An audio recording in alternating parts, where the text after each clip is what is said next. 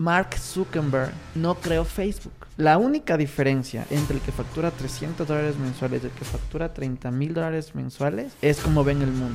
Hay este famoso certificado del artesano. Para mí es una herramienta tremendamente dañina. El cliente ecuatoriano tiene que pedirle permiso a la esposa. La siguiente es una conversación con Fabricio Reyes, probablemente una de las personas más lanzadas que conozco. Fabri, al cual le considero un gran amigo, creó su primera empresa a los 22 años, la cual se convirtió en un referente nacional en cuanto a innovación, diseño y fabricación 3D, Size 3D. Luego Fabri desarrolló Hanais, un dispositivo electrónico que mejora la calidad de vida las personas no videntes. Este proyecto fue considerado como la mejor idea para cambiar la historia por History Channel en el año 2017. Fabri es ingeniero electrónico en automatización y control graduado de la ESP la Escuela Politécnica del Ejército del Ecuador. Con Fabri, este emprendedor serial, conversamos de por qué la impresión 3D probablemente no es un negocio tan rentable como la gente lo pensaría, y por qué su negocio mutó hacia lo que actualmente es Forza. Este último negocio de Fabri impulsa a emprendedores a desarrollar negocios rentables a través del corte láser y el grabado CNC. Conversamos de por qué los latinos probablemente somos tan emprendedores, de cómo al mismo tiempo esto es descompensado por la ausencia total de un ecosistema para emprender en Latinoamérica, y en muchas ocasiones esto condena a que ideas brillantes,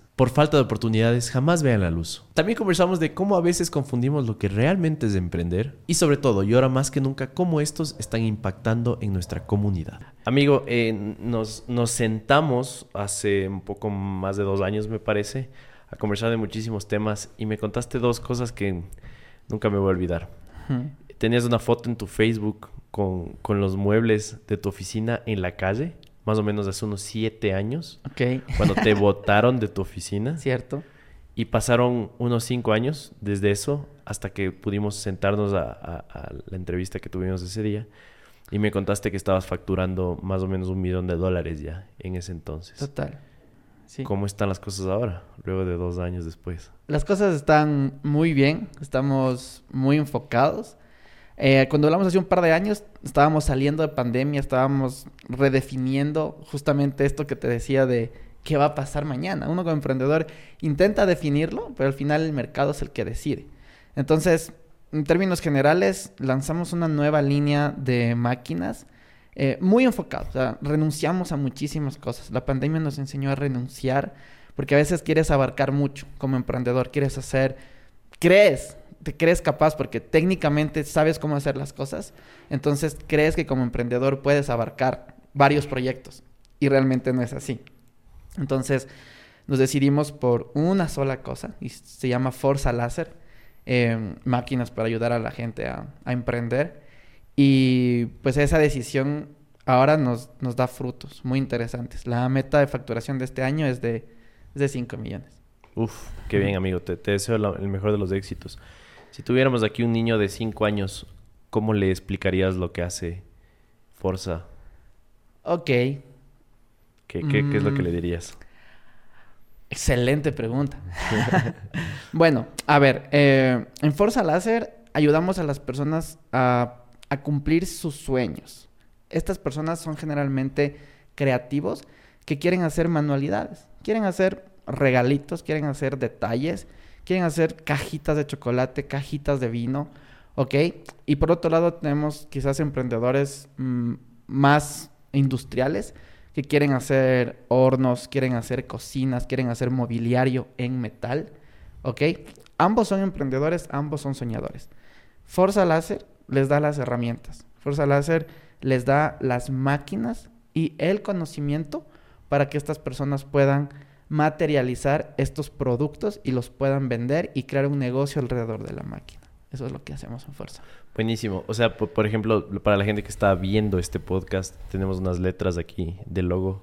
Total. Eso podría ser hecha, hecho tranquilamente en una de las máquinas de fuerza, ¿no? Claro, eso está cortado en láser.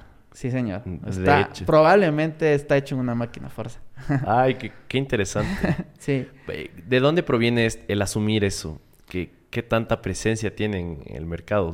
Bastante presencia. Somos la empresa número uno en tecnología láser del país y nos apuntamos a ser la número uno en, Latinoamérica.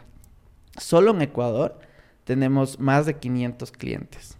Solo en Ecuador. ¿Qué es una historia de alguien que está cortando con láser que jamás te imaginaste que le den ese uso a una de tus máquinas?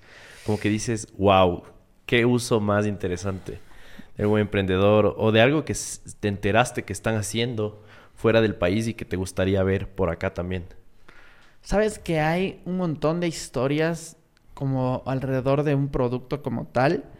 Eh, pero yo soy una persona que se lleva más por las historias de las personas. Entonces, creo que una historia que me llega mucho es justamente la de nuestra primer cliente. Ya.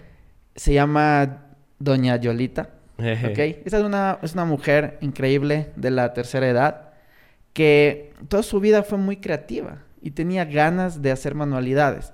E, eventualmente sus hijos vieron que las máquinas existen y pues con fuerza se dieron cuenta que son fáciles de usar y decidieron invertir en una máquina conjuntamente con su mamá para que pues doña Yolita tenga un negocio. Antes de esto, doña Yolita hacía ya este tipo de cosas? No, o sea, tercerizaba, mandaba a hacer en otro lado, mm, cortaba con tijera. Justo eso te iba a decir, debe haber sido súper rústico, ¿no? Súper, súper rústico. Entonces, la cuestión es cómo una máquina te puede transformar la vida. Doña Yolita em, tiene cáncer y ah, una de las fuerzas que le hace a Doña Yolita levantarse todos los días es justamente la máquina, es saber que ella puede ser productiva y que ella tiene una oportunidad, un nuevo día para poder crear cosas y tener un negocio rentable para, para su familia. Creo que eso es lindo.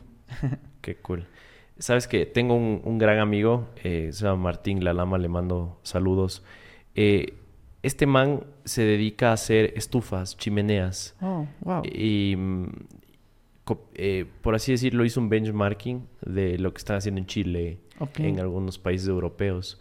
Eh, chimeneas preciosas, ¿no? Ahora todo lo que se puede hacer es impresionante. Todo, todo súper aesthetic, como dicen. Increíble. Y me, acuerdo claramente que me comentaba que justo estas máquinas, como que su, su costo de tiempo y recursos bajó a una décima parte, si, no es, si no es más, ¿no? Justamente. Entonces es, impresionante cómo justo una pieza de tecnología puede cambiar la vida de las personas. Y siento que eh, es súper difícil tratar de llegar a todo mundo, ¿no? Porque a ti te debe pasar que te debes llegar a algún cliente que dice, oiga, yo creí que esto solo venían en China, sí. Claro. No en... ¿Cómo, se llama la, calle donde está la OFI? En la Toledo y Madrid. no se ve que lo venden en la Toledo, así. De hecho, nos, nos pasa muchísimo porque nosotros diseñamos las máquinas, dimensionamos las máquinas, maquilamos, sí, en, nuestra planta en, China y luego hacemos un ensamble de última línea en cada país. Actualmente estamos en México, Perú y Ecuador. De hecho, Ecuador es nuestro tercer mercado. El ah, mercado más grande que tenemos es México. Eh, y en cada país hacemos un ensamble de última milla, que es pues, básicamente terminar de pulir ciertos detalles para darle la mejor calidad al cliente. Y lo más difícil o el reto más complicado en términos comunicacionales es decirle a la gente de frente que somos latinos, que los latinos sí podemos y que las máquinas hacen lo mismo que hacen las máquinas americanas, europeas, asiáticas e incluso mejor. Ese es como el, reto más, más increíble que tenemos actualmente. ¿Cómo, ¿Cómo se relaciona lo que hacen con una impresión 3D, por ejemplo? ¿Tiene, ¿Tiene alguna forma de relación? ¿Es otra cosa? En términos de tecnología, tiene muchísima relación. Eh, técnicamente estamos hablando de CNC, eh, que pues son máquinas de control numérico, porque pues mm, coordenadas, motores, etcétera. se, desplazan en, ciertos ejes, ¿no? Se desplaza. el principio es técnicamente el mismo. Ahora, hay una gran diferencia cuando hablamos de negocio. Al principio de, esta conversación hablábamos de que es un buen negocio y que es un mal negocio. Exacto. Nuestra empresa nació como una empresa de impresión 3D justamente en el 2015. Y claro, pues no conocíamos mucho de, negocios y para nosotros era la pasión y, la, la cuestión mágica de la impresión 3D. Luego, pues leyendo, estudiando, eh, pues te das cuenta de ciertas cositas como que hay que estar en una industria grande si quieres tener un negocio interesante. Y la impresión 3D no es una industria grande. Eso, ¿Crees que ha cambiado eso desde el análisis que hicieron ese año? Es decir, estamos en el 2023. ¿Ya hay una industria en impresión 3D? Es una, una industria re pequeña. Súper pequeña. Súper. Tal vez basada pequeña. mucho en la novelería, ¿no? Eh, Basada mucho en lo sexy, en lo lindo que se ve. Entonces, justo eso, eso es lo que me encanta a mí hablar con los nuevos emprendedores. Como que a veces las cosas que más te apasionan no necesariamente son una buena idea de negocio. Por otro lado, la, la tecnología láser es una cuestión mucho menos sexy, porque pues no se mueve tan lindo como una impresora 3D, pero al final del día yo tengo clientes que facturan 10 mil, 20 mil, 30 mil dólares mensuales Con una maquinita. con una máquina. Y tengo clientes de mis primeros años de emprendedor que nosotros hacíamos las impresoras 3D, ¿ya? Y estos clientes, lo máximo que pueden llegar a facturar, por ahí, unos 400, 500 dólares al mes con una máquina de impresión 3D. Entonces, te das cuenta de la, de la magnitud. Claro, es que un tema de eficiencia, eh, de lo que he visto, ¿no? Hay que hacer un, un timelapse bastante rápido para que una impresora 3D te, te Exactamente. termine cualquier producto que sea vendible, ¿no? Sí. Mientras tanto, supongo que sus máquinas son muchísimo más rápidos, ¿no? Total, total. Eh, había personas que llegaban preguntando por una impresora 3D muy emocionados porque querían hacer productos en impresión 3D. Entonces me decían, un llavero, un ejemplo sencillo. Quiero hacer llaveros con 3D printing. Ok, perfecto. Eh, quiero hacer mil llaveros. Entonces, ok, cada llavero pequeño, la impresora va a tardar una hora siquiera. Entonces, mil horas divididas para 24 no te va a dar el mes para hacer mil llaveros y los vas a vender en cuánto, en 25 centavos. Entonces, como la gente se da cuenta, ¿ok? En cambio, con una tecnología diferente, más rápida, más eficiente, como la tecnología láser, eh, puedes hacer llaveros, por ejemplo, en madera o en acrílico, pues un llavero lo puedes hacer en 10 segundos. Y pues mil llaveros tranquilamente los puedes hacer en un día, un día y medio, sin ningún problema. Y el cliente final no le importa si está hecho en 3D, si está hecho en láser, si está hecho a mano. El cliente final quiere los mil llaveros al mejor costo posible y que se vean lo más bonito. Punto. Salimos. Salimos. Solo eh, eh, empujando un poco ahí la pregunta eh, hacia este lado de, de impresión 3D. Yo me acuerdo claramente en la universidad, te hablo de los años 2012, 2013, cómo ya se impulsaba esta, mm, esta idea de que las impresoras 3D se podían imprimir absolutamente todo, ¿no? Total. Y de hecho habían incluso dilemas éticos de cómo un niño podía bajarse el, el, el mapa, no sé cómo se llame, ¿no? La, la forma de, de- de impresión de una pistola, por ejemplo. Total. Hasta ahora hay como. Ya, eh, exacto. Pero como que no trascendió, ¿no? De hecho, la impresión 3D es como la falsa siguiente revolución industrial, porque nació con esta promesa de ser la siguiente revolución industrial. Y hubo muchísima eh, media alrededor y muchos nos emocionamos y, e iniciamos proyectos alrededor de la impresión 3D. Eh, lamentablemente para esta tecnología no, no fue lo que prometió en términos de, de rapidez, de eficiencia y de facilidad de uso. Por eso es como que quedó ahí y obviamente hay una industria para todos los que están ahí, una industria de prototipado muy interesante que le genera muchísimo valor a, a las empresas, eh, pero hasta ahí, para de contar. Mm, comprendo. Justo ahí es donde hay una industria. Pero es, es algo muy B2B, muy exclusivo, muy, ¿no? muy exclusivo y de muy bajo costo. Ejemplo, mira, yo tengo clientes que facturan, un cliente grande mío factura 16 millones de dólares al año. Entonces, Wow. No debe tener una máquina, ¿no? Debe tener algunas. tiene máquinas, claro, tiene algunas máquinas. Entonces, vamos, este cliente tranquilamente puede facturar conmigo unos 200 mil dólares al año en maquinaria. ¿Ok? El mismo cliente, el mismo cliente compra un servicio de impresión 3D, porque digamos que es un cliente que fabrica micrófonos. Entonces, necesita prototipar el micrófono. Te paga por el servicio de diseño y de impresión del prototipo 100 dólares. El mismo cliente. Y hasta ahí quedó. Comprendo. Entonces, esa es la gran diferencia de las, de las industrias. Ahora, digamos por un momento que se resuelve el tiempo, el tiempo de impresión 3D, el costo, y nos vamos 10 años en el futuro. ¿Crees tú que realmente puede ser alguna industria que puede coger algún momentum haciendo algo? Total, claro, claro. Por lo pronto no. Eh, pero la impresión 3D promete muchísimo. Si tú hablas de mejorar tiempos materiales, colores, porque la impresión 3D es monocromática, ojo. Entonces, eh, calidad, tiempo, colores, eh, facilidad de uso, pues estamos hablando de, pues, una verdadera siguiente revolución industrial.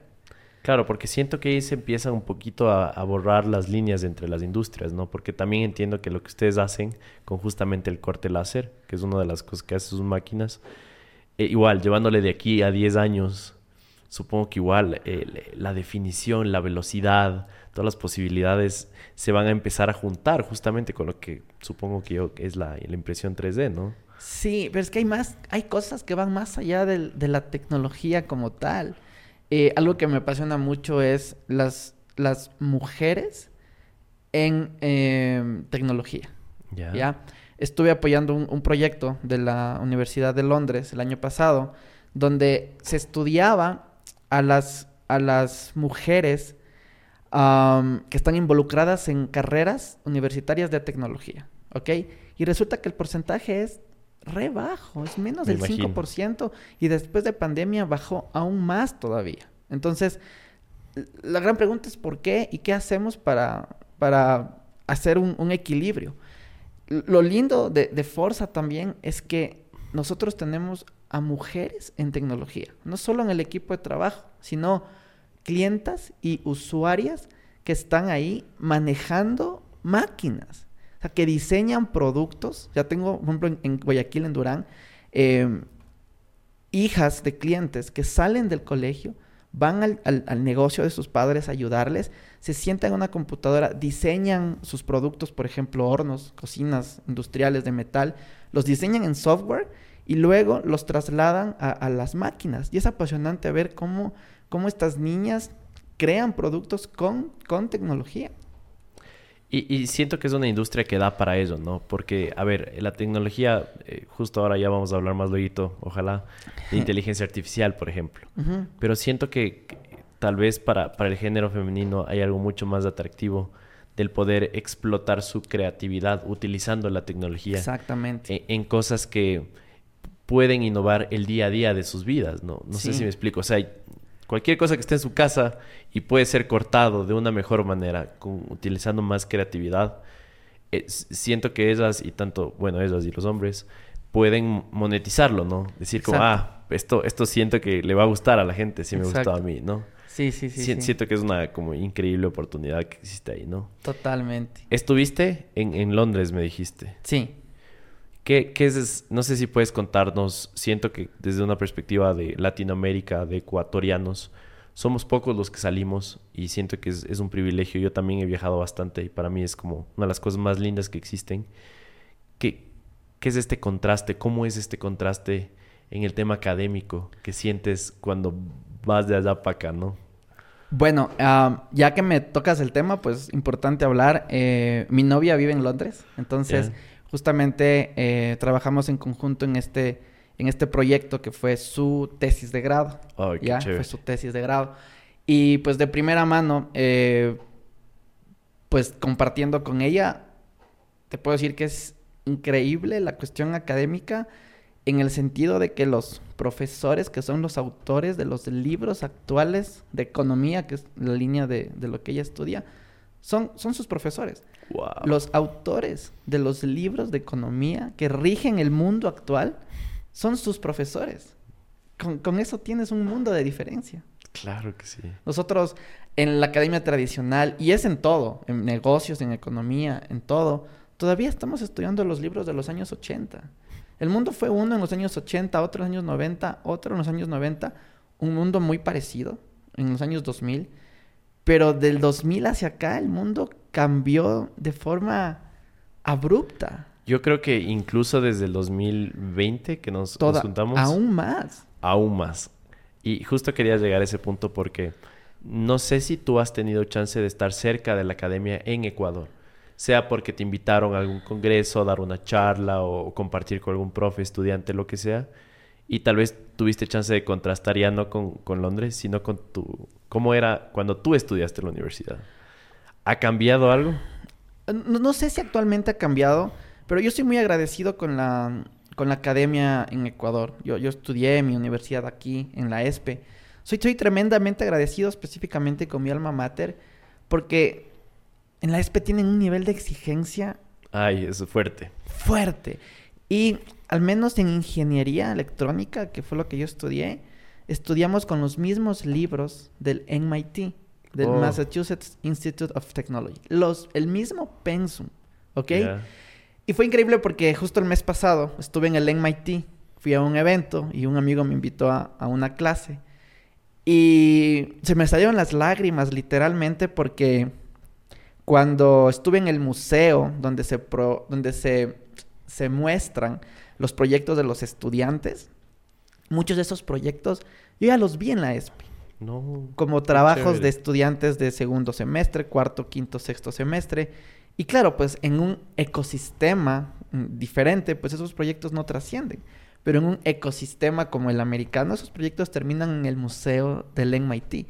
Wow. La única diferencia entre ellos y nosotros es el ecosistema, nada más.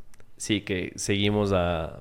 ¿Cuántos años le tasas tú que estamos atrasados en temas de ecosistema? No sé si estamos atrasados, simplemente somos diferentes. Creo que este paradigma de creer que estamos atrasados no, nos hace daño porque hay más factores. Hay más factores que nunca nos van a permitir en este paradigma igualar. ¿Ya? Mm, comprendo. Y de hecho, estábamos con, con Dieguito, con mi socio, caminando por ahí en el MIT y encontramos un libro en la librería que hablaba de cómo tú le pones a la vida fórmulas. ¿Cómo haces que las decisiones que tomas en el día a día sean una fórmula matemática? ¿Ok? Y me acordé del video que hay en YouTube acerca de que la actitud multiplica. Quizás algunos lo, lo recuerdan. Eh, y es una fórmula matemática que habla de que el conocimiento C más H, conocimiento más habilidad, suma. Tu conocimiento suma, tu habilidad suma. Todo eso lo encierras entre paréntesis y lo multiplicas por una A de actitud. Porque la actitud multiplica. Entonces, ese es un ejemplo y por ahí es un, Ujú. es un video muy famoso que está en YouTube. Ok, y justamente con mi socio, estando en el MIT, decíamos, pero esto capaz se puede aplicar a, a todo en la vida. Y la conclusión que tuvimos ese día, creo que es digna de un libro o capaz de un podcast solo de eso. Y habla del ecosistema, justamente. Entonces, sacamos una fórmula matemática que más o menos va, va por aquí, mira. Conocimiento suma más habilidad suma, nuevamente, más trabajo duro, porque pues, somos latinos aquí, trabajamos duro. Conocimiento más habilidad, más trabajo duro. Eso suma, nada más. Metes todo eso entre paréntesis y lo multiplicas por una D de disciplina. Porque la disciplina multiplica, ¿ya? Así es. Levantar todos los días, estudiar todos los días, mejorar todos los días, cumplir con tus deadlines, disciplina realmente multiplica. Ahora, tú puedes hacer esto en Latinoamérica, en Ecuador, en Colombia, en Perú, en México, y puedes hacer esto en Estados Unidos. ¿Y sabes dónde vas a tener muchísimo más impacto haciendo lo mismo? ¿Dónde? en un ecosistema diferente, en el ecosistema más grande, en este caso en el ecosistema americano. El ecosistema es un factor exponencial. Entonces metes toda esta C de conocimiento, H de habilidad, T de trabajo duro, lo multiplicas por una D de disciplina, lo metes todo esto en un paréntesis gigante y lo elevas a la E de ecosistema. El ecosistema es una cosa que te puede llevar al infinito o te puede hundir hacia abajo, porque es un factor exponencial. Entonces, por más talento que tengamos eh, en, en una industria pequeña, en un país pequeño, en una ciudad pequeña, no hay nada que hacer. Buen producto, buena idea de negocio, trabajo duro, conocimiento, habilidad, actitud, disciplina, lo que quieras. Un mal ecosistema, Claro, destruye. puede ser el exponente literalmente cero. cero. O sea, o Y- puede ser un medio y, y te manda hacia abajo. Igual, te va Claro, para abajo. Te va hacia exacto. abajo. Eh, puede ser disruptivo. Exacto, eres disruptivo en el ecosistema equivocado y terminas eh, siendo más bien rechazado, ¿no? Exactamente. Como el, el raro, el que piensa diferente, el que... Sí. Y, y de hecho, mira, justo hace dos años, con Dieguito nuevamente, con mis socios, estuvimos en el CES. Consumer Electronics Show, que es como Claro que sí. la feria más espectacular de la tecnología. Y tú, Carlitos, que eres De súper tecnológico, hay que irnos al CES un día. Y asistimos a una conferencia de empresarios de hard tech, de, de máquinas, de vehículos, de, de cosas hard, no, no de software, que lo Perfecto. nuestro es máquinas. Entonces, fuimos a ver qué decían, a ver qué aprendemos. Brutal esa, esa, esa experiencia. Pero en el contexto del que estamos hablando, en este momento, ellos decían que Mark Zuckerberg no creó Facebook. Él no creó Facebook. ¿Por qué? Porque si Mark Zuckerberg, Zuckerberg hubiese nacido en África o en Latinoamérica, nunca hubiese creado Facebook. Facebook nunca hubiese existido. Que realmente lo que creó Facebook fue Silicon Valley. El ecosistema de Silicon Valley. Stanford, eh, Berkeley, las aceleradoras, etcétera, los inversionistas, y claro, encontraron un talentazo en el ecosistema correcto, en este caso, y nació Facebook. Si este personaje hubiese nacido en otro lado, no hubiese creado Facebook. Qué gran verdad, ¿no? Porque al final Duele. del día, justamente estas condiciones materiales, que también les podemos llamar ecosistema, sí dictaminan el destino de, de las ideas. Total. Eh, siento que... mm, ¿Cuántos Mark Zuckerberg deben haber existido antes de Mark Zuckerberg? ¿Cuántos Que es- nacieron en la India, en una zona pobre de la India, que nacieron en, eh, no sé, en la provincia de... de- en, en Loja, No te en vayas tan Ecuador. o lejos. en- Di, Sangolquí, eh, exacto. o sea, Provenza, en Medellín, no sé. en tantos lugares y es justo, es, es este ecosistema y la verdad a mí sí me causa mucha, eh, me molesta cuando la gente en el 2023 te dice frases como, bueno, el que es pobre es pobre porque quiere. Claro. Eh, eso, eh, eso lo dices porque realmente tú no sabes cuáles son las condiciones de las cuales ciertas personas nacen, crecen y, y- y- y mueren, ¿no? Claro. O sea, es porque en serio nos falta todo este conocimiento de tener una visión más amplia del mundo. Me parece súper interesante. Gran fórmula. Deberías, deberías hacer. Por lo menos un buen video de YouTube se merece esa. Es tremendo la cuestión del... Eh, y mira, yo he visto muchísimos talentos y por eso te decía, Carlitos, hagamos negocios. Y cada que yo propongo algo así, siempre ya en mi toma de decisiones pienso en el ecosistema. Porque podemos tener una tremenda idea y si no estamos en el ecosistema correcto, ah, ¿cómo, cómo es que ese tremendo talento va a tener es- ese resultado que tú realmente quieres? Sí, porque eh, hablemos de justamente este podcast, por ejemplo, apunta justamente a tener una audiencia internacional. A que sí sea un ejemplo dentro de Ecuador, de que podemos tener conversaciones un poquito más elevadas que el típico podcast que está en el espacio, pero que más bien desde afuera entiendan que acá también es donde las papas queman, por así decirlo. Sí. También justamente hay disciplina, buenas ideas, hay, hay todo, solo falta justamente. Hay que el- meterle ecosistema a todo esto. Exactamente, Hay que meterle. meterle el ecosistema. Y siento que la base justo del ecosistema puede ser empezar con, con el networking. No sé, ahí tal vez me- quisiera que me aportes tú. Pero siento que el networking es lo que empieza a escarbar la superficie de lo que se podría hacer Total. con el networking. Y siento que este podcast igual va a conectar a todas estas personas que están haciendo algo que puede cambiar el ecosistema en el Ecuador. Entonces, vamos, vamos por ahí. Amigo, em, justo sin salirnos mucho de la academia, que me parece un tema súper interesante. Estuviste en el MIT. ¿Esto pasó hace cuánto tiempo? En mayo. En mayo. ¿Cómo Sí. así estuviste por allá? em, conectemos este tema con el networking que, que dijiste. Exacto, justo. Perfecto. Mira, mi sueño siempre fue estudiar en el MIT. no lo pude cumplir, quizás por obvias razones, presupuesto, nací en Loja, barreras mentales, ¿Cuánto cuesta un semestre del MIT? alrededor de 100 mil dólares.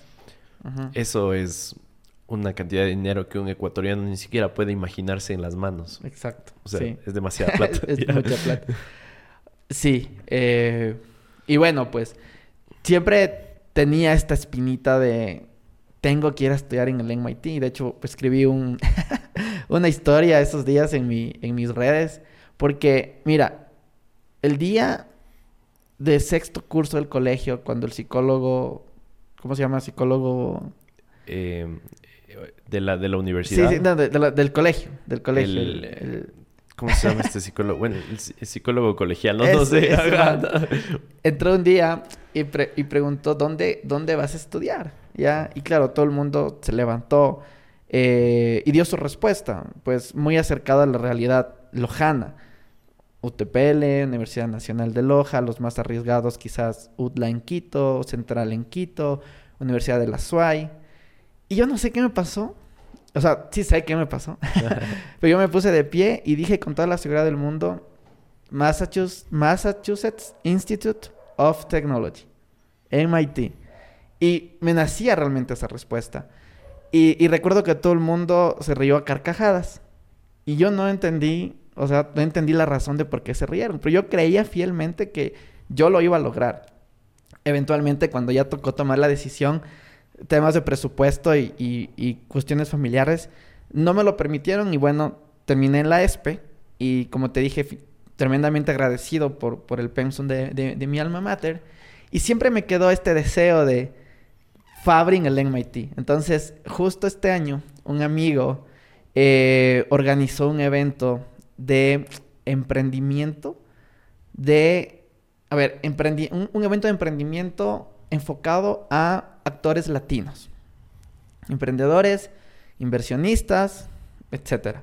Y dije, wow, interesante. Él estudia en el MIT y es como presidente de los latinos allá.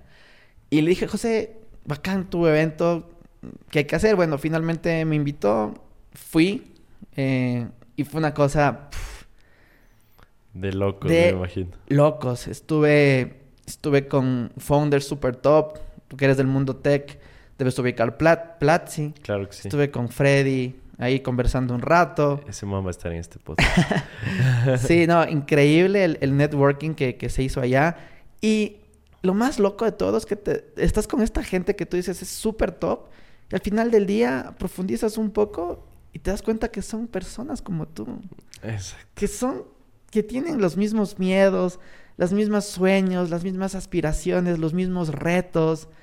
Y, y que están ahí al lado tuyo. Entonces, ah, luego el accionable es qué hay que hacer para, para también eh, eh, estar como en las, en las grandes ligas. Entonces, bueno, en esa dinámica me hice amigo de mucha gente. Uno de ellos me invitó a recibir clases en el MIT. Le pedimos permiso a los profes. Wow. Y es otra mentalidad allá. Entonces nos abrieron la puerta y estuve un par de días recibiendo clases en, en, en el MIT. Entonces, puedo decir como sueño cumplido a medias. Claro que sí. a medias, pero estuve, estuve ahí y, y creo que fue un- un- una gran experiencia haber pisado las aulas del MIT. Digamos que un profesor de la ESPE, de la UDLA, de cualquier universidad aquí en, en Ecuador está escuchando este podcast y le podrías decir algo que dentro de su control esté, ¿no? Algo, muy, muy alcanzado a ellos. ¿Qué crees que es algo que deberían cambiar en clase? Motivar a los estudiantes a que hagan un intercambio. A, a que salgan. A que hagan un intercambio. Eso está... Eres profesor, párate frente a tus estudiantes, diles que el mundo está ahí y motívalos a que hagan un intercambio. Hacer intercambios está en control de las autoridades de las, de las universidades. Eh, Y es justamente por esta mentalidad que tienen en el exterior de apertura, de intercambio cultural, de que es, es- es cuestión de tocar puertas nada más. Tú sabes Totalmente. que hay cosas mucho más difíciles en, Sí. en la vida, ¿no? Y estoy seguro que todos los convenios han partido de eso, ¿no? De alguien medio inquieto que dijo, ¿por qué los estudiantes de aquí no pueden estar allá? Exacto. Justamente, qué, qué- qué chévere. Ya, em, una, una conversación que siento que ha evolucionado, que tuvimos en el último podcast cuando nos sentamos, es justamente cómo las empresas a veces se muestran como algo que no es real, en el sentido de que pueden mostrarse como eh, proyectos muy exitosos cuando no lo son, Total. cuando realmente son vendehumos, por así decirlo. Hablamos más de una hora de este tema y nos contaste cómo transicionaste de... Durísimo. Ajá, de ser esta- duro. de ser esta persona que tenía mucho reconocimiento, pero que probablemente la parte financiera no estaba, no estaba conectando, ¿no? Entonces, eh, no sé si hay una actualización en ese tema. Es decir, todavía eh, te cuesta llevar un equilibrio entre el reconocimiento y lo que le realmente le, le da valor a una empresa y cómo esta empresa también da valor a la sociedad, ¿no? Claro. Eh, a ver, el, enmarcando esto en, un contexto técnico, em, se llaman motores de motivación. Algunos autores dicen que son tres, otros autores dicen que son cuatro. En fin, son los siguientes. Hay personas que se motivan por el reconocimiento, por que te digan que es un gran trabajo, porque tienes muchos likes, porque, porque todo el mundo te dice, wow, qué, qué bien lo que estás haciendo. Y eso te hace levantar todos los días, ¿ok? Hay otro motor de motivación que es el poder. Es que cuando tú organizas todo, cuando tú lideras todo, cuando independientemente de que te lo agradezcan, tú quieres tener el control de todo. Ese es el poder. El tercero es un motor de motivación que no te importan los otros dos y que dejas todo por estar con tu familia, con tus amigos, ¿ya? Con tu pareja. Este motor se llama afiliación. ¿ok? Y el cuarto motor es un motor de ayuda social. No te importa nada y te vas a construir casas, te vas a donar ropa, te vas a um, ayudar a quizás una población vulnerable, sin que te importe nada. Entonces, todos tenemos algo de todo, pero siempre hay uno que más destaca en ti. Entonces, naturalmente en mí destaca el reconocimiento. Es algo natural. Ahora, está, y está en tus genes, por así decirlo me gusta. Ya. Ahora. Te, mueve. Me mueve. Exacto. Para mala suerte de mis intereses financieros, el reconocimiento es estadísticamente enemigo del dinero. Es inversamente proporcional. Es inversamente proporcional. Entonces, claro, cuando estás muy metido en este mundo del reconocimiento, pues naturalmente te vas alejando de las cosas que realmente importan, ya en temas financieros. El motor de motivación que más se alinea como a los objetivos financieros es el poder. Ya, entonces mm. a mí me ha tocado construir conscientemente un motor de motivación que vaya alineado con el poder, con controlar las cosas, saber qué es lo que está pasando, renunciar muchísimo a, estas iniciativas. Mira que han pasado tres años desde el último podcast que, grabamos, ¿ok?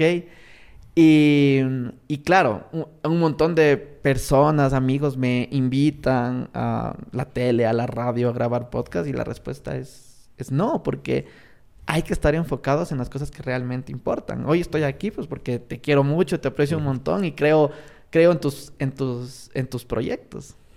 Es mutuo, amigo. Por eso estás acá tú. eso, Carlitos. Entonces, claro. Eh, como que, ok, acuérdate o acuérdense de estos motores de motivación. Pues si eres afiliación es más duro porque te toca como...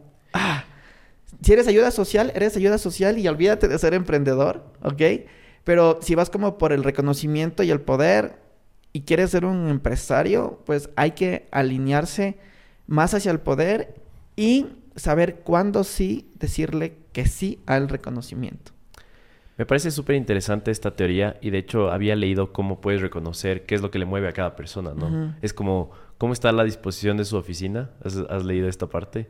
Si tienes portarretratos con su familia, le mueve eso. Claro. Si es que están los títulos colgados, es, es el, el, logro es, es, el otro, ¿no? Claro. El, lograr. Va, con, va como con el reconocimiento. Reconocimiento es justamente ese, si tienes los títulos. si tienes el poder es medio ambiguo, porque alguien de poder puede ser muy estratégico y tal vez no tiene nada en la oficina. Es, muy minimalista, por ejemplo. Es lo lindo el poder, la estrategia. Exacto, es estratégico. Y bueno, eh, no había escuchado la teoría que ahora está incluida el tema de, de ayuda social. Sí. Es, algo nuevo eso. Es nuevo. Interesante. Es nuevo. Entonces, claro. Claro que la gente está dispuesta. Y, y, ahí es cuando tú entiendes por qué conoces a seres humanos tan buenos y de alguna forma siempre como que, no sé si es por sentido común o alguna convención social, asumimos que la gente buena se merece un poco de mejor economía. Pero a veces, pero no tiene nada que ver.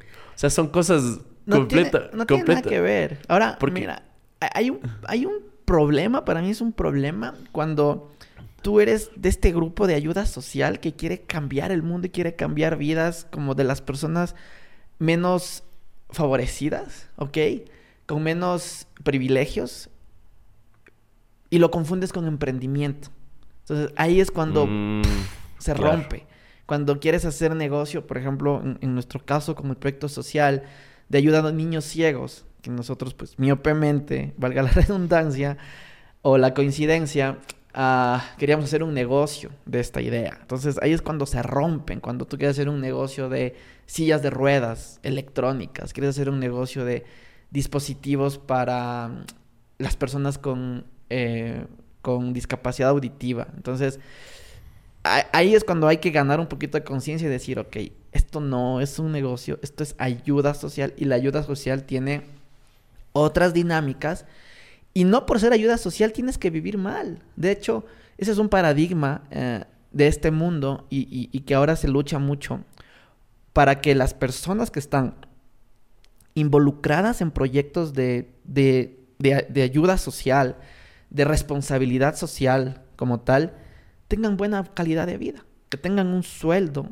digno, un sueldo alto, un sueldo fuera del promedio por hacer lo que hacen.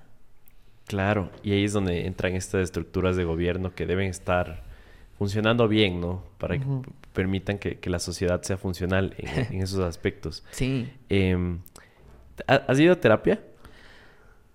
he ido a terapia. Ya. Eh, Es, es solo una pregunta como co- siguiendo esta línea, pero ¿crees tú que este tema del reconocimiento tiene que ver con un tema genético, tiene que ver con alguna herida, tiene que ver con cómo te criaron tal vez? Eh, no sé si alguna vez has hecho in- introspección sobre este tema. Sí, sí, o sea, mucho de todo, la verdad, mucho de todo. Y creo que la terapia lo que te ayuda es a, ganar conciencia, ¿ya? Y con eso tú puedes tomar mejores decisiones.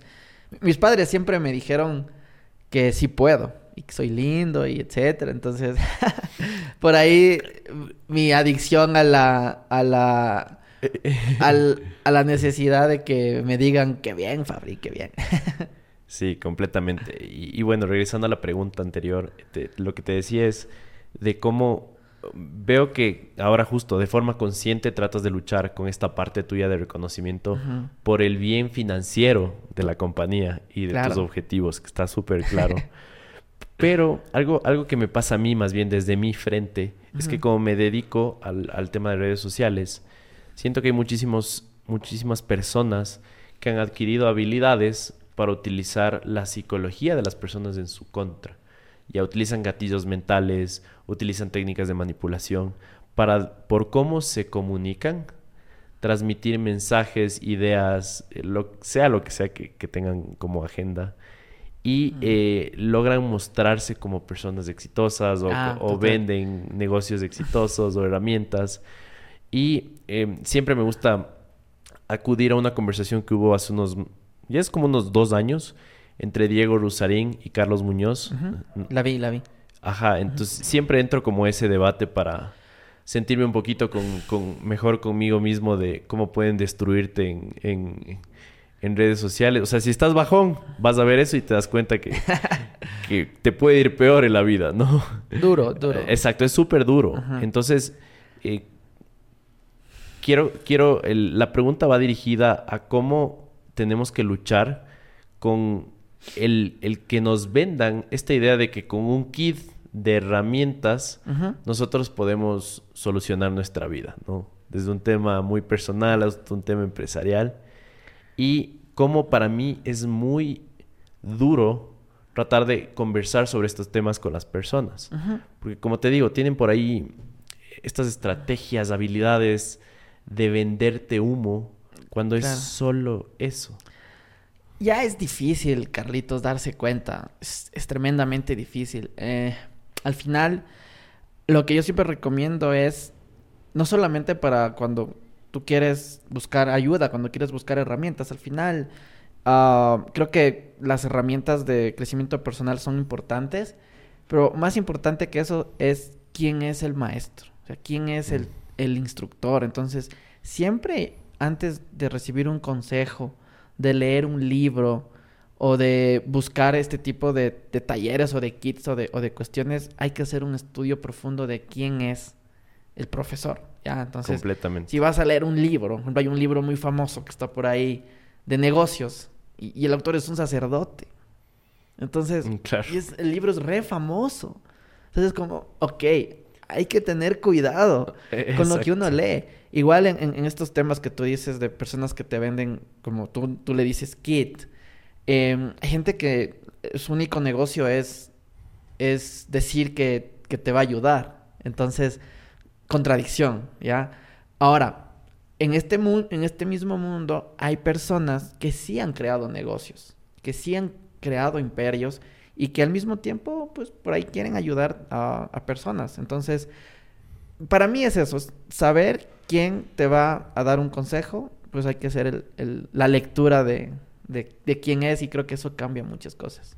Buenísimo. En 2009 se conoció la primera transacción documentada con Bitcoin. Un usuario intercambió 10.000 Bitcoins por dos pizzas. Esta transacción estableció un valor implícito en Bitcoin, que en ese momento era menos de un centavo, era 0.001 centavo. 15 años después, un Bitcoin equivale más o menos 30 mil dólares. Esto significa que si esa persona no hubiera comprado esas dos pizzas, se hubiera guardado esos Bitcoins en su billetera, hoy tendría 300 millones de dólares. Y damas y caballeros, esto tan solo está empezando. La pregunta es por qué Bitcoin aumentó tanto de valor. Básicamente es porque es un activo escaso, descentralizado, seguro, asequible, con mucha innovación y de hecho muchas personas lo llaman el oro digital. Además de este contenido, quiero contarte que tenemos nuestra propia comunidad de cripto, que se llama Crypto Savvy, en la que hablamos sobre noticias, tecnología y nuevas y diferentes formas de generar ingresos a través de la blockchain. De hecho, no solo con Bitcoin, sino con las más de 14.000 criptomonedas que existen en la web 3.0. Así que te invitamos a que te suscribas a nuestro canal de YouTube. Nos puedes encontrar como Crypto Savvy en todas las redes sociales. Y así tú puedes aprender más sobre esta tecnología y puedes generar ingresos y acercarte más a esta tan ansiada libertad financiera. Regresando un poquito a la, a la academia, que me parece un tema súper interesante. Veo que la, la academia realmente cambió tu vida, te dio esta perspectiva mucho más amplia del mundo, te dio tu profesión, Claro. que es la que utilizas todos los días para ayudar a más personas. Eh, pero siento que igual eh, quiero empujar un poco en cómo la academia tiene que actualizarse. Sobre todo porque estamos en el 2023. Hmm. Y converso con primos, amigos que están estudiando, gente de 17, 18, 19 años, y que todos los días utilizan herramientas de inteligencia artificial para hacer sus tareas en clase. Algo que yo estudiando en la católica en un 2014 no me dejaba ni sacar la laptop. ¿Te das cuenta? Y, y son de mi género. O sea, yo soy millennial, ellos son centennials, tenemos unos 6, 7 años de diferencia. Y las cosas han cambiado tanto, pero parece que las universidades no. Va a ser el dilema de toda la vida.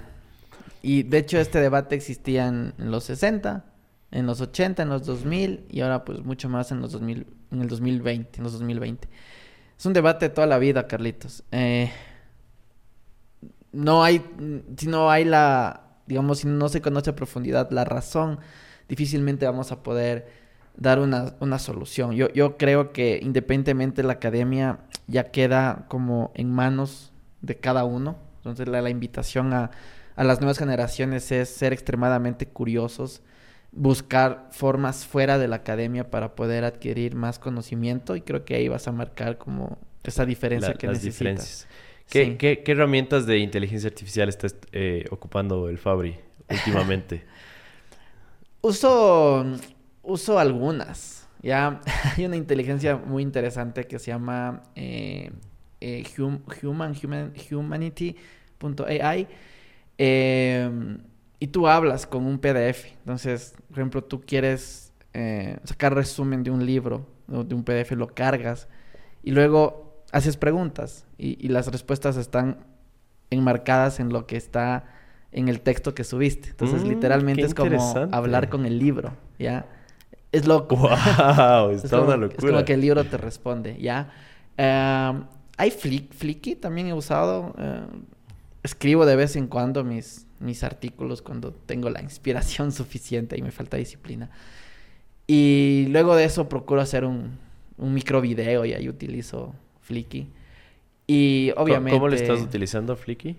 em, cargas... Justo para la gente que no. Ok, no escribo un artículo en Medium ¿Ya? y cargo el enlace de este artículo en Flickr y se crea un video automáticamente de mi artículo. Entonces yo en mi artículo estoy hablando de emprendimiento, se ponen escenas de hombres o mujeres de negocios etc. Oh, o sea, es, es una herramienta de text to video, ¿no? Text to video, es una herramienta de text to ya, video. perfecto. claro. Transforma tu texto en video. En un video. Eh, y, lo- Ya. y le pone audio y todo. ¿Y las escenas de video son escenas eh, originales? O sea, ¿las crea? No, no, no. Tiene una base, un repositorio. Ah, tiene, y lo que hace es tal vez con un sistema de tags o algo así. Ujú. Eh, ya, Sí, perfecto. también estoy escribiendo un cuento porque tengo una historia personal muy linda. Y claro, mi dilema era, escribo el cuento, obviamente con ayuda de ChatGPT, y, y luego es como lo grafico. Entonces encontré una inteligencia artificial que tú mientras escribes te hace la gráfica del cuento. Wow. Y esto sí grafica, o sea, literalmente lo dibuja. Esto literalmente lo dibuja y te dibuja diferentes escenas en el mismo contexto, porque intenté con intenté con las típicas herramientas de creación de imágenes y pues eh, colocaba el prompt y creaba la imagen, pero luego colocaba el prompt de la siguiente escena y me colocaba una imagen que no tenía nada que me creaba una imagen que no tenía nada que ver con la anterior. Entonces, lo bueno de esta inteligencia artificial es que eh, mantiene el contexto y, y- y el estilo de diseño. Entonces, para el cuento que estoy escribiendo, va a estar chévere. Qué chévere, hermano. Felicitaciones ahí. Cuando, cuando salga nos, nos lo pasas Les para paso. revisar. ya, eh, creo que ChatGPT lo ocupamos todos, ¿no? Sí. Para un montón de cosas. Por ahí vi un tuit de Sam Altman, que es el, el- uno de los founders de, de OpenAI. Y él explicaba cómo llegamos a una época muy curiosa en la cual eh, los CEOs lo que hacen es meter el- un correo entero a ChatGPT y que le saque bullet points, ¿no? Un resumen. Y luego como alguien escribe un resumen o bullet points y le pide que mande un correo. Entonces, realmente lo más fácil hubiera sido que nos expresemos directamente al grano Claro. y nos evitábamos tanto que el sender como el que recibe haga este proceso adicional, ¿no? Claro. Es como vivimos en una época muy, muy rara en la que creemos que a veces necesitamos hacer cosas que realmente no necesitamos, ¿no? Sí, aún creo que estamos adaptándonos.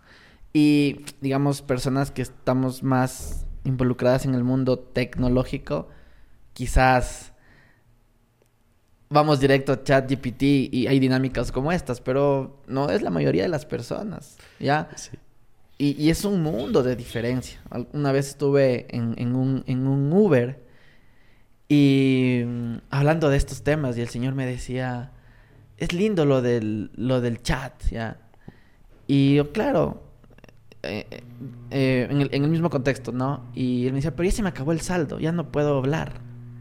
Yo, ¿cómo se me acabó el saldo? Sí, ya, ya, ya se me acabaron los mensajes gratuitos. Wow, ¿cómo que se le acabaron? Entonces resulta que hay una app que lo que hizo es simplemente te conecta directamente con el API de OpenAI para que hables con con el chat GPT, pero te limita a 100, 200 mensajes y, a partir del siguiente mensaje te cobran un, fee. Y las personas están descargando esa aplicación porque no tienen la conciencia de ir a, chat.openai.com porque no saben. Entonces, para ellos más fácil es irse al store, poner ChatGPT y descargarse lo primero que ven y pagar por eso. O sea, Es- hay un mundo de cosas ahí. Sí, todavía este sesgo, ¿no? De, de- yo, yo siento que es como... Hay, hay dos tipos de personas en Internet. Los que saben buscar y encuentran siempre lo que necesitan. Y aquellos que ni siquiera ti- tienen la idea de que pueden encontrar eso. Ni siquiera se dan el chance de, de, de arriesgarse y buscar por ahí algo que no... Sí, pero es un mundo. Sí, Hay, sí, sí. hay un mundo de, de cuestiones ahí. Eh, completamente. Amigo, si tuvieras chance de, digamos que hay alguien en la calle, te está pichando su proyecto, su empresa, Mm. y tienes que coger un Uber, y tienes que hacerle una pregunta. ¿Qué dato le preguntarías sobre este proyecto que ya está en movimiento? ¿Qué, qué cifra le preguntarías que podría darte una idea de si tiene o no potencial este proyecto? ¿Cuánto va a facturar el primer año? Punto. ¿Cuánto va a facturar? Perfecto. La respuesta en un ecosistema mm, pequeño, diferente, como el, latino, quizás de, de México hacia abajo, al menos 100 mil dólares. Entonces, cuando un emprendedor te responde así, es número uno porque, pues, es una persona que se la cree, es una persona que arriesga, es una persona que, que apuesta en grande, es una persona que piensa en grande también y con eso ya tienes el 90% de las cosas. Y si hizo el Excel y el forecast de saber que va al menos eh, en, su idea eh, facturar un millón de dólares es porque probablemente esté en una industria interesante. Entonces, hay que echarle ojo a ese proyecto. Ok, eh, claro, porque por ahí uno asumiría que tal vez hay una métrica un poco más importante, tal vez en, en no sé, un margen, tal vez. Eh, porque tú sabes que de una industria a otra cambia muchísimo cuánto puedes ganar, ¿no? Por, Total. es impresionante las diferencias que puede haber.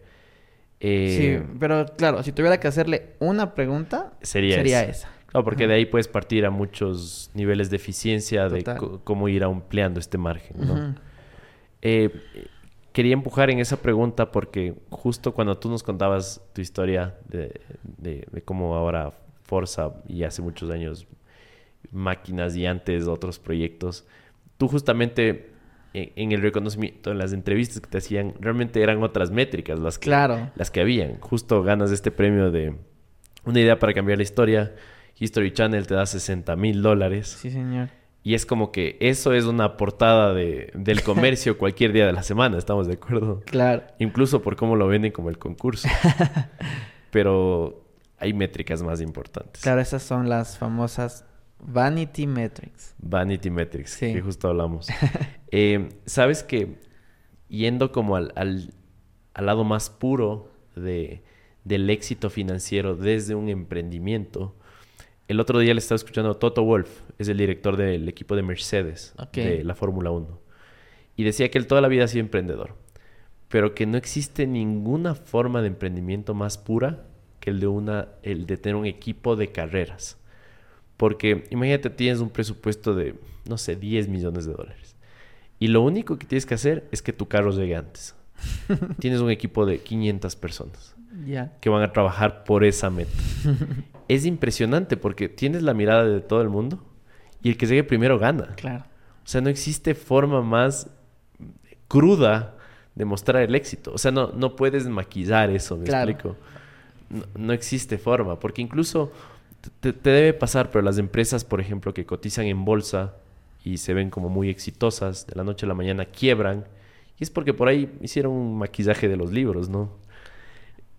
Hay un mundo igual de cosas Exacto, se pueden... Y, o, no sé, se rifó la plata del CEO de la noche a la mañana, algún, algún movimiento antiético, pero al final del día, justamente esta variable de la facturación anual, súper importante. Sí no sé, alguna otra cosa que podríamos explorar ahí que tú pudieras darle como feedback a la gente que va a emprender y que quisiera entender hacia qué metas debería apuntar. Mira, y quizás esto le llega mucho a mis clientes. Yo creo que un factor primordial es la mentalidad. ¿Ok? Porque, mira, yo tengo clientes que facturan 300 dólares mensuales, clientes que facturan 1000 clientes que facturan 3 mil y clientes que facturan 30 mil dólares mensuales. Tengo todo ese espectro de clientes. La única diferencia entre el que, entre el que factura 300 dólares mensuales y el que factura 30 mil dólares mensuales es cómo ven el mundo. Es la mentalidad. Y el que factura 30 mil eh, cree que puede, cree que es posible, eh, trabaja por, por, ese objetivo, tiene a sí mismo sueños grandes, de viajar, de tener una casa nueva, comprar un carro del año, etc.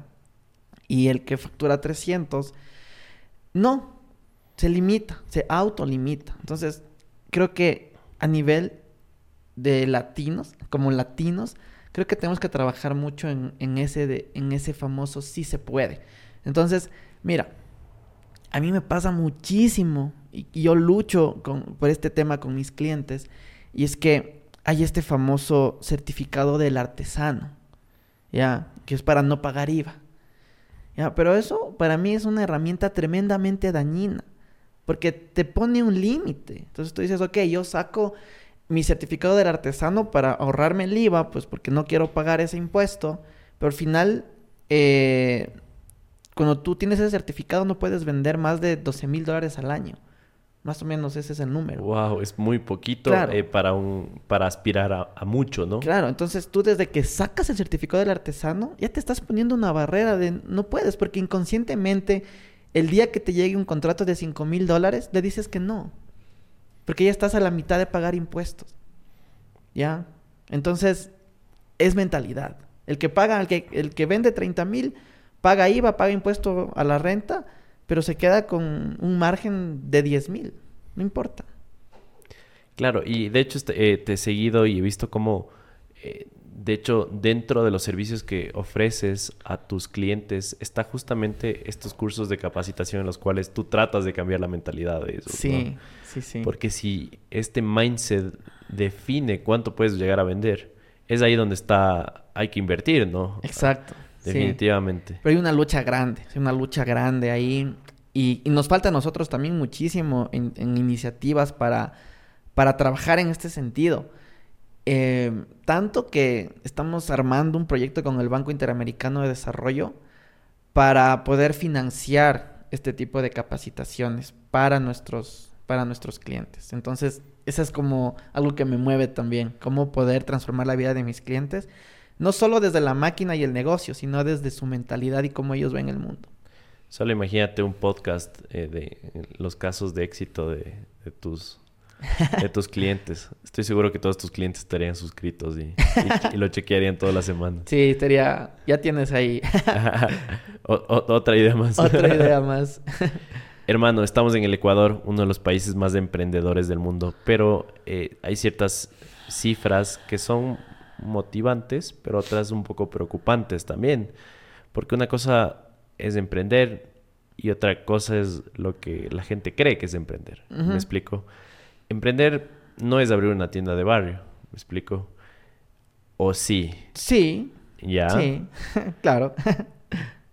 Que esa tienda de barrio sobreviva más de un año también es otro tema interesante. Ese es otro tema, Eh, claro. eh, exactamente. A ver, hay emprendedores que lo hacen por un sueño y, y- y para, para hacerlo hay que tener ciertos privilegios, ¿ok? No le puedes pedir a una persona que, que se levante todos los días con ganas, con energía, que vamos a cambiar el mundo si sus padres están enfermos, si no hay que comer en la casa. Entonces, aquel ser que, que se levanta y dice, ok, hoy vamos, sí se puede, no importa los problemas del día a día, vamos a crear algo, probablemente tenga cierto nivel de privilegio que otros no. Cuando digo privilegio, a veces es como acabo de decir, mis padres están sanos, mis hermanos están sanos, yo estoy sano. Privilegio. ¿Por qué privilegio? Porque hay personas que nacieron con alguna discapacidad. ¿Ok? Entonces, ya en términos macroeconómicos, tenemos emprendedores de sueño y emprendedores de supervivencia.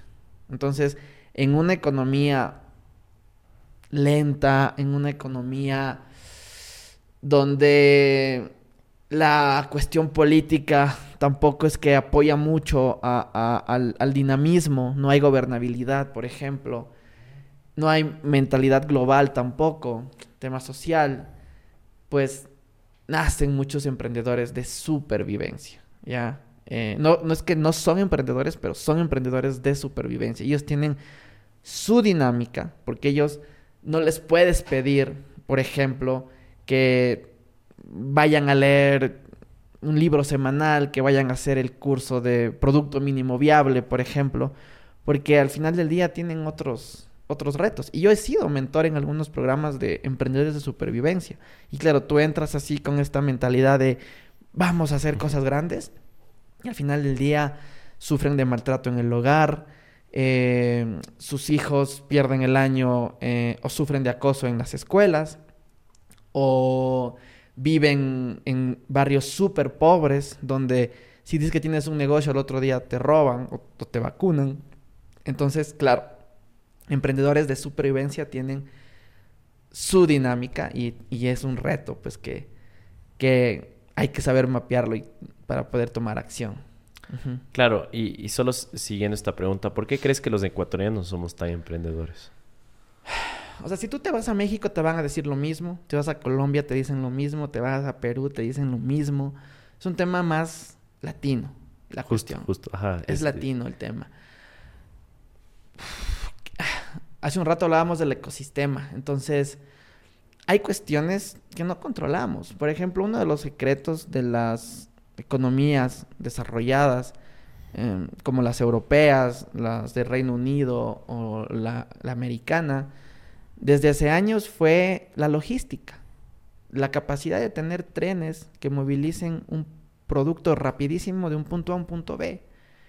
¿Ya? Y tú dices, claro, obvio, o sea, no es lo mismo vender un producto y que te llegue en, tres horas a que te llegue en, un mes, ¿ok? Y, y- y tienen el ferrocarril desde hace años. En Latinoamérica nunca hubo ferrocarril, pero no es porque no queríamos, es porque es muy difícil. Tenemos, tenemos Andes, tenemos montañas, tenemos selva. ¿Cómo, cómo llegas de Quito a Bogotá? Un- Alguna vez me fui a Medellín en bus. ¡Wow! ¿Ya?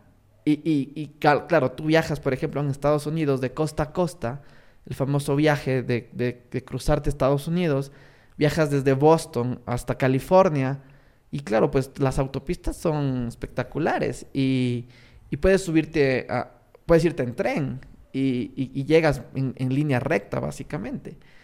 Eh, y eso precondiciona mucho la economía. Precondiciona mucho la economía. En cambio, en Latinoamérica tenemos otros retos que también precondicionan la economía. Por ejemplo, en tamaño de mercado.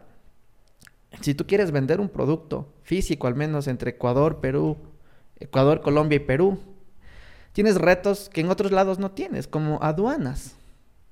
Ya, en Europa tú te pasas de Francia a, mm, al- a Bélgica, a Alemania, España, y nadie te dice nada. Puedes enviar el producto, lo mandas, lo mandas por encomienda, mm, rápido, en tren, en bus, en avión, y, y no pasa nada. En cambio, acá tenemos retos socioeconómicos totalmente diferentes, como simplemente para mandar un producto de Quito a Medellín o de Quito a Lima, hay que hacer un montón de trámites. Y eso en Estados Unidos, por ejemplo, de estado a estado no lo tienes. En Europa no tienes esos retos y eso precondiciona la economía. Claro, porque si nos vamos a un país como Estados Unidos, no es que haya una actitud menos emprendedora, sino es un tema de que eh, los, en un trabajo te pagan bien y hay mucha demanda laboral, ¿no? Ahora hay esta tendencia en Estados Unidos más bien de que el, el gringo eh, se acostumbró, por así decirlo, hasta cierto punto que el- su gobierno le imprima dinero, le dé y, y no tenga que trabajar, ¿no? Entonces los latinos estamos viajando como locos a Estados Unidos para coger todos esos trabajos, ¿no? Claro. en restaurantes de comida rápida, en temas de limpieza, lo que sea, agricultura, tan- tantas industrias que necesitan mano de obra, ¿no? Sí. Eso no Sí. pasa acá. Eso no pasa acá. Igual es un tema más complejo que el... Yo migro a Estados Unidos para trabajar porque estamos hablando de hegemonía de moneda. Entonces, históricamente los países han sido hegemónicos. Alguna vez tuvi- estuvimos en la época de la peseta española, en otra época estuvimos en, en- en- en los tiempos de la libra esterlina, ¿ok? Pero tienen su fecha de caducidad. Que, Completamente. que básicamente es todo el mundo quiere esa moneda, todo el mundo viaja a ese país, en ese país te pagan bien y de repente te pagan tan bien que dejas de ser competitivo, porque tu mano de obra es tan cara que no puedes exportar porque en otro país es más barato. Así y es. es justo el punto en el que estamos con el dólar. Así es. ¿ya? Justo. Y no hay un histórico que nos diga qué hay que hacer para evitar que el dólar deje de ser una moneda hegemón- hegemónica. Porque aparte no puedes considerar lo que no hizo Reino Unido en su tiempo con la libra esterlina o lo que no hizo España con, con la peseta española para no perder la hegemonía, porque eran otras épocas. Eh, Sí, para mí ahí el gran diferenciador de esta época es justo el poder militar inmesurable que tiene Estados Unidos. Creo que en esas ocasiones esos gobiernos no tenían ese poder militar. Nadie sabe ahorita. Y, y ni todo el poder nuclear, ni tantas cosas, pero presiento que el Fabri tiene información privilegiada. Porque entiendo que eh, tus, tu- eh, uno de tus proveedores está en China, ¿no es cierto? Nosotros mismos estamos en China. Tengo... Ah, ya, ustedes están en Nosotros China. mismos estamos en China, sí. Ajá. ¿Y, y qué es esta gran diferencia que puedes palpar entre un país como China Y podemos compararlo con Ecuador, si quieres, o con Estados Unidos. Mm, a ver. ¿Qué, ¿Qué, están haciendo bien allá? A ver, tenemos gente en China y yo estuve en China igual por última vez en el 2018. Y es un mundo diferente. Ya, es, como que, a ver, e, el, planeta en sí realmente tiene diferentes mundos. ¿ya? Un, mundo es el occidental y Europa, que podemos decir que más o menos... Se parece un poco. se parece un poco, ya. Un mundo totalmente diferente. África, un mundo totalmente diferente India, un, pero con cierta conexión, ¿no? Pero universos totalmente distintos, China y Rusia, ¿ok? Entonces, las dinámicas son, son re locas. Por ejemplo, en China, en una ciudad que me encanta que se llama Shenzhen, o Shen, Shenzhen. Shenzhen, ah, sí, sí, sí. Capital, capital tecnológica, ¿no? Capital tecnológica, ciudad favorita del mundo. Ellos tienen letreros en toda la ciudad que, que dicen bienvenidos a cumplir el sueño chino. Ya, como haciendo contraste al sueño americano. Wow. Como ahora el mundo ya no quiere el sueño americano, ahora el mundo quiere el sueño chino. Y de hecho esa es una doctrina que se enseña en las aulas. Entonces a los, a los chinos, niños, les enseñan que el mundo realmente quiere el sueño chino. Entonces ellos crecen con esa conciencia de China es lo mejor, es porque somos los mejores de aquí, todo el mundo quiere venir para construir futuro, ¿ya? Cuando puede que sí, puede que no, pero al final es lo que, es lo que ellos creen. Y tienen una realidad totalmente diferente. Y, desde las redes sociales, por ejemplo, eh, Google está prohibido, YouTube está prohibido, Facebook está prohibido, Instagram está prohibido, Google Maps está prohibido. Nada de lo que conocemos en el, en el mundo occidental, en la Internet, existe en China. No existe. Claro, es, eh, es otra perspectiva y sí hay otra forma de liderar también, porque entiendo que en China es mucho más autoritario, ¿no? hay mucho más eh, control de la libre expresión, pero al mismo tiempo en Estados Unidos más bien hay más manipulación. Sí, sí o sea, es, loco, es loco. Igual en China, ah, a ver, estos señores lo que quieren es, a ver, ellos tienen una mentalidad de, ay, ¿cómo se llaman estos? no son imperios, ya, el imperio romano, imperio romano, pero los chinos son... Eh, dinastía. Dinastías, entonces ellos piensan como dinastía, entonces su mindset es la conquista de territorios. Claro, y no piensan de aquí a un año, ¿no? Que ni la mayoría de ecuatorianos no lo hacen. Ellos piensan de aquí a 20, 30, 50, 100, 200, 300 años. Uf, es loquísimo. O sea... Claro. Y la forma de hacerse de territorios es eh, construyendo infraestructura en tu país. por ejemplo, Ecuador es un, ejemplo claro de puertos financiados por China, carreteras financiadas por China. Al final terminamos con tremenda deuda, no solo Ecuador, sino varios países y sobre todo países que quedan cerca de, la, de China, que al final pues terminan siendo como soberanamente sometidos, ¿ya? Pero más que una estrategia económica, es una, es una forma de pensar de dinastía. Y hay un podcast que habla de esto y es, es muy interesante el, tema de cómo los chinos quieren, quieren conquistarte. Sí, y hay esta contraparte igual de Estados Unidos que, quiere lo mismo, ¿no? El mismo conflicto que hay en Taiwán. Eh, vi, vi que hay, hay una foto que, me voló la cabeza de cómo eh, Biden estaba dándole la mano al presidente de, de Japón y cómo estaban haciendo un centro para las víctimas. A ver, era como un, un lugar en el cual estaban haciendo honor a las víctimas de Hiroshima. Ya, pero es, es tan loco como ver el país que te lanzó la bomba, va a tu país y decirte, ¿sabes qué? Vamos a hacer un monumento a la gente que murió aquí, que dejó su vida. Y es como, eh, y, se habla, todos estos economistas súper conocidos a nivel mundial hablan de que simplemente Estados Unidos tiene que ser su contraparte de todo lo que está haciendo China y Latinoamérica. Tienen que estar cerca y tienen que poner sus bases y tenerle contenido a China. Porque los manes están En modo conquista, como dices Están tú. en modo conquista, exactamente. Sí, señor. Qué loco. Em, igual, el, el tema de la tecnología, eh, de cómo sus, sus, sus máquinas, me dices que son ensambladas. No, la- una, una gran parte, Sí, es, es por justamente todos los avances que hay por allá, ¿no? De, de- de toda esta... eh, Bueno, es, es un tema súper complejo, pe- pero es una cadena de, de valor que se ha ido trabajando durante 50 años, y no es más y Sí. que ha permitido que se bajen costos, que haya mucho investigación y desarrollo, etcétera, etcétera. Sí, Pero bueno, eh, que hacer negocios con China, porque la gente siente, siento que hay este como recelo a veces de, Sí, de hacer el- el negocios con recelo- este... El recelo se muere cuando, cuando se dan cuenta que su iPhone está fabricado en China. Ahí se muere todo el recelo. hasta, hasta ahí llega, ¿no? Hasta ahí llega el recelo. Entonces, claro, ellos planificaron ser la fábrica del mundo desde hace más de 30 años. Exacto. Y tuvieron una estrategia de vamos por el precio más bajo, sacrificando calidad.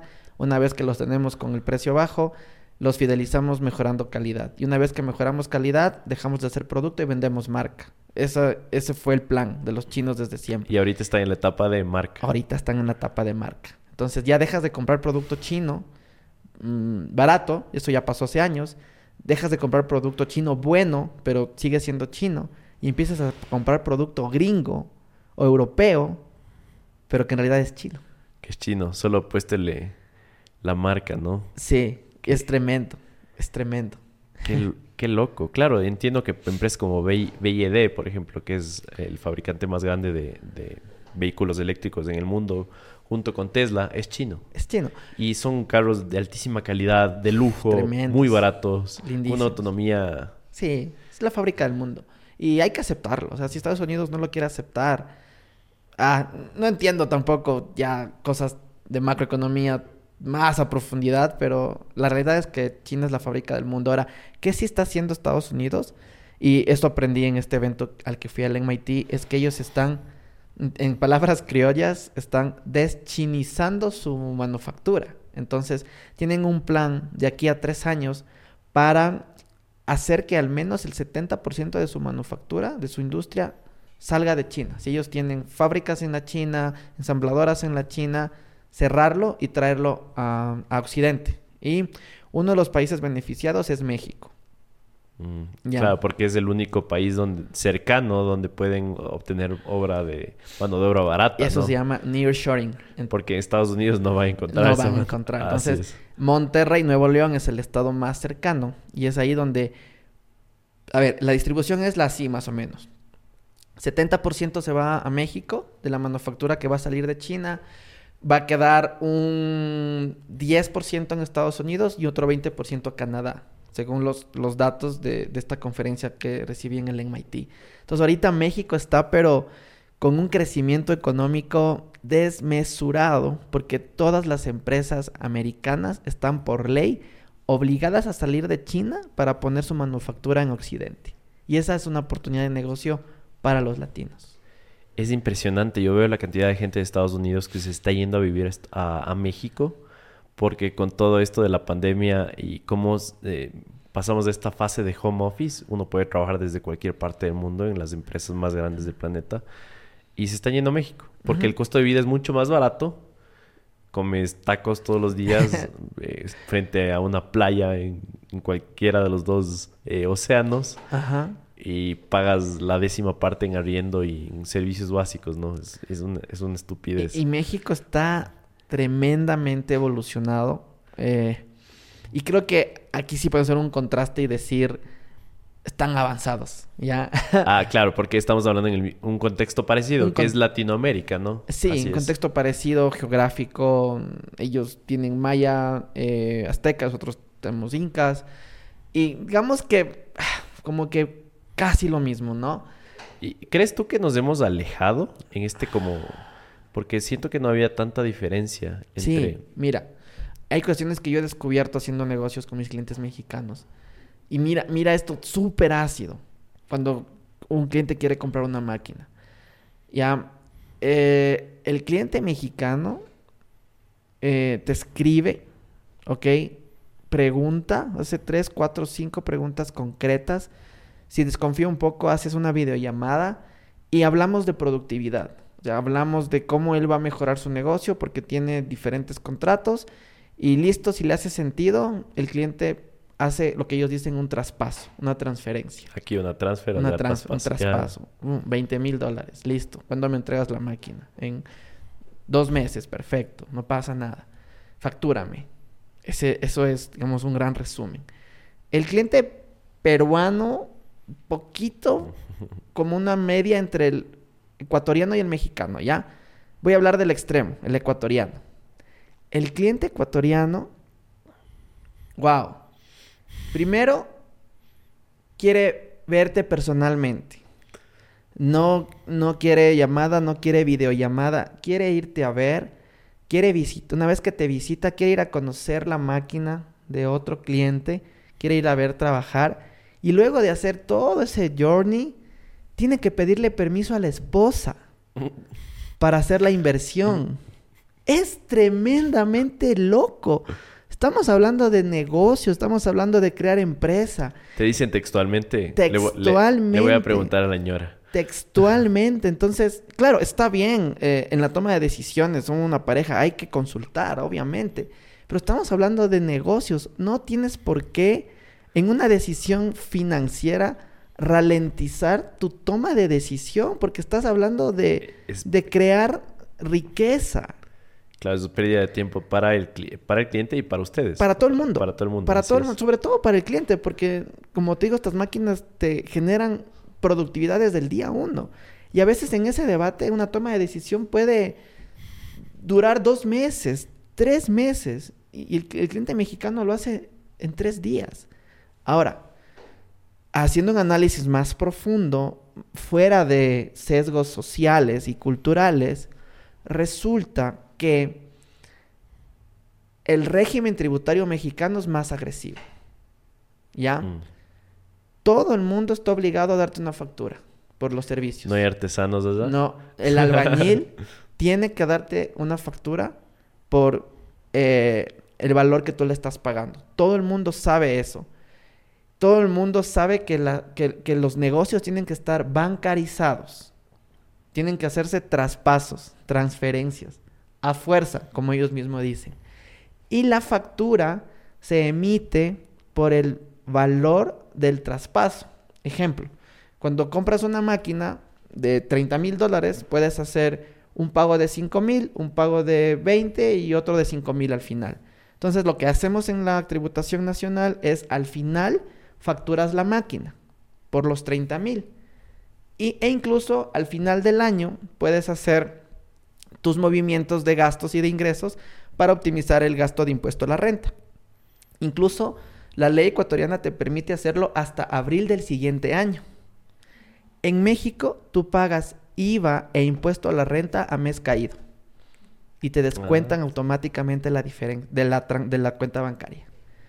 Entonces tú tienes que estar al día en tu registro contable de ingresos y de egresos y pagas el impuesto del resultado del cash que entró y que salió, más no de los productos que vendiste. Entonces eso hace que las personas cambien su mindset y empiecen a pensar en cómo, cómo optimizo mi toma de decisiones en, en- en cuestión de inversiones rápido. ¿Cómo hago a fin de mes para no gastar exuberadamente en impuesto a la renta? ¿Cómo hago? Tengo que invertir rápido, tengo que gastar rápido. Entre más rápido gaste, más rápido invierto, más rápido crezco mi negocio. Y eso gen- genera un precondicionamiento en cómo piensa el consumidor. Por eso te digo, fuera de sesgos sociales y culturales que pueden sonar graciosos e incluso pueden abrirse un debate que quizás no queremos tener, eh, pero creo que lo que pesa acá es, es este sistema de tributación. ¿Cómo hace que el país avance más rápido? Me decías que tu principal eh, mercado es México, ¿no? Sí, sí, sí. Después Perú, y después de Ecuador. después Ecuador. ¿Piensan ampliarse a algún otro país? Ahorita la oportunidad mexicana es muy interesante y sería una mala decisión estratégica desenfocarse. Obviamente queremos comernos el mundo. Es un mercado gigantesco. Es un mercado gigantesco. Sí, señor. Qué interesante. Eh, quisiera que exploremos un poco más esta parte en la cual ya cómo hacen negocios en el día a día los mexicanos versus los ecuatorianos. Hemos, hemos hecho un punto bastante bueno en cómo se cierra la venta contigo, ¿no? Pero tal vez en qué, qué están utilizando las máquinas eh, los mexicanos versus los ecuatorianos. ¿Son casos de uso muy semejantes? No. A ver, sí y no. Nuevamente la respuesta es ecosistema. Un ecosistema tremendamente más grande que el nuestro. No solo en cuestión de tamaño de mercado, sino en al lado de quién están. Están al lado de los gringos. Mm. Entonces, yo tengo clientes mexicanos que llegan literalmente con una orden de una orden de compra de una empresa gringa. Mire, tengo que entregar 10 mil mesas metálicas cada mes. Tengo un contrato de 100 mil dólares mensuales cada mes. Necesito máquinas para poder cumplir con este trabajo. Entonces, pues tú dices, wow, eso es algo que nunca he visto en Ecuador, ¿ya? Y, y pues una de las razones principales es que muchos de mis clientes mexicanos son proveedores de empresas americanas. Incluso tengo un par de clientes que están dentro de la línea de producción de Tesla. Entonces, ah, pronto los carros Tesla, los autos Tesla, tendrán partes que fueron fabricadas con una máquina Forza. ¿En serio? Sí, señor. Qué gran noticia. Sí. Es solo ecosistema. No hicimos mucho, pero es interesante, claro. Es el ecosistema. Claro, y dices que Perú cae como en el medio, ¿no? Perú cae en el medio. Perú cae en el medio en el sentido de que toda la economía de un país está en una ciudad. ¿Ya? Lima. Ciudad gigantesca. Todas las demás ciudades peruanas son pequeñas en realidad, muy pequeñas, ¿ya? No tienes como en Ecuador, Quito, Guayaquil, Manta, Cuenca, por ejemplo. Tienes un Colombia con Bogotá, Medellín, eh, Cartagena. E, en Perú, todo se concentra en una sola ciudad gigante. Y eso genera nuevamente un ecosistema interesante de manufactura, de diferentes cosas. Entonces, al final, eh, en cómo piensa el consumidor, termina siendo un mix, porque el peruano también le gustan las cosas rápidas, le gusta pagar en efectivo, no le gusta hacer traspasos. y también le consultan a su esposa. También. también le consultan, pero por alguna razón toman la decisión un poco más rápido que los ecuatorianos. Ya. Em, si es que pudieras eh, trabajar desde alguna forma en el, en el Estado ecuatoriano, ¿qué es algo que tú harías de forma insofacto eh, y que sabes que es un dolor de cabeza para los emprendedores en el Ecuador, para tus clientes, y que comparando justo con China, Estados Unidos, México, podríamos hacer mejor acá. Quisiera un rol, o sea, si la vida me da la oportunidad, quisiera un rol en el que pueda tener el poder de influir y convencer a las personas, a los ecuatorianos, de que sí podemos. Número uno, de que sí se puede. Creo que con eso ganamos muchísimo y es el primer paso. Y, un segundo paso, quizás más operativo, es empezar a crear una economía de talentos, una economía de servicios y, y venderle servicios al mundo entero. Programadores, diseñadores, pensadores estratégicos eh, y le vendemos servicios al mundo. ¿Y, cómo harías esta distinción de sí ser positivo, pero no caer en un positivismo tóxico, llamémosle así? En el cual justo sin importar las condiciones materiales de las personas, vayas a un barrio pobre y les digas el sí podemos y te van a decir, bueno, venga a darme de comer primero. Total, el reto es, el reto es tremendo, el, reto es gigantesco, entonces la respuesta no es, no es sencilla, sin embargo, solamente con un discurso transversal de démonos la oportunidad de creer que sí es posible, creo que los otros retos de la base de la pirámide eh, tendrían una herramienta más como para poder luchar eh, y favorecer a, a las personas que tienen menos privilegios. ¿Cómo ves el futuro de Ecuador y de la región de aquí a 5, 10 años? hay una oportunidad grande para la región en general. Mm, por cuestiones como las que te cuento, de, que los americanos quieren deschinizar su industria. Entonces vienen oportunidades grandes. Eh, igualmente hay casos como empresas que, que, están teniendo éxito latinas de fertilizantes eh, que surgen gracias a, a, a, la guerra entre Ucrania y Rusia, porque resulta que Ucrania era el principal proveedor, ¿no? El principal proveedor de fertilizantes, por ejemplo, y con la guerra se quedaron sin industria y empiezan a aflorar propuestas latinas que, que el mundo las regresa a ver. Entonces, creo que es, creo que es la época perfecta para ser latino. Sí, ¿no? Como que los grandes poderes van a intentar seducirnos, por un lado. Sí, sí. Y por otro, eh, estamos como en el momento perfecto. Y otra cuestión es que los latinos siempre hemos estado en modo difícil. Siempre. Entonces tenemos por naturaleza una resiliencia que los gringos no tienen, que los europeos no tienen, que creo yo que nadie más tiene, que solamente lo tenemos los latinos. Y, y con estas oportunidades que te cuento, creo que es un gran momento para, para regresar a ver, agradecer por ser latino, eh, abrazar las fortalezas que tenemos e intentar crear desde Latinoamérica para el mundo. Forza, ¿cómo le ves a Forza en cinco años? Forza en cinco años, la empresa número uno de la industria metalmecánica del mundo. Que se puede imprimir una torre Eiffel ahí en una de sus máquinas. Lo que tú de pieza quieras. en pieza. qué, qué bien. Sí. Amigo, creo que vamos cerrando este, este podcast. Qué buena plática. Estoy seguro que hay un montón de temas que los vamos a seguir explorando ya tras cámaras. Claro. Eh, pero para mí un, un, gustazo poder sentarme contigo. Sé que va a ser el primero de muchos. y, y, nada, gracias por tu tiempo.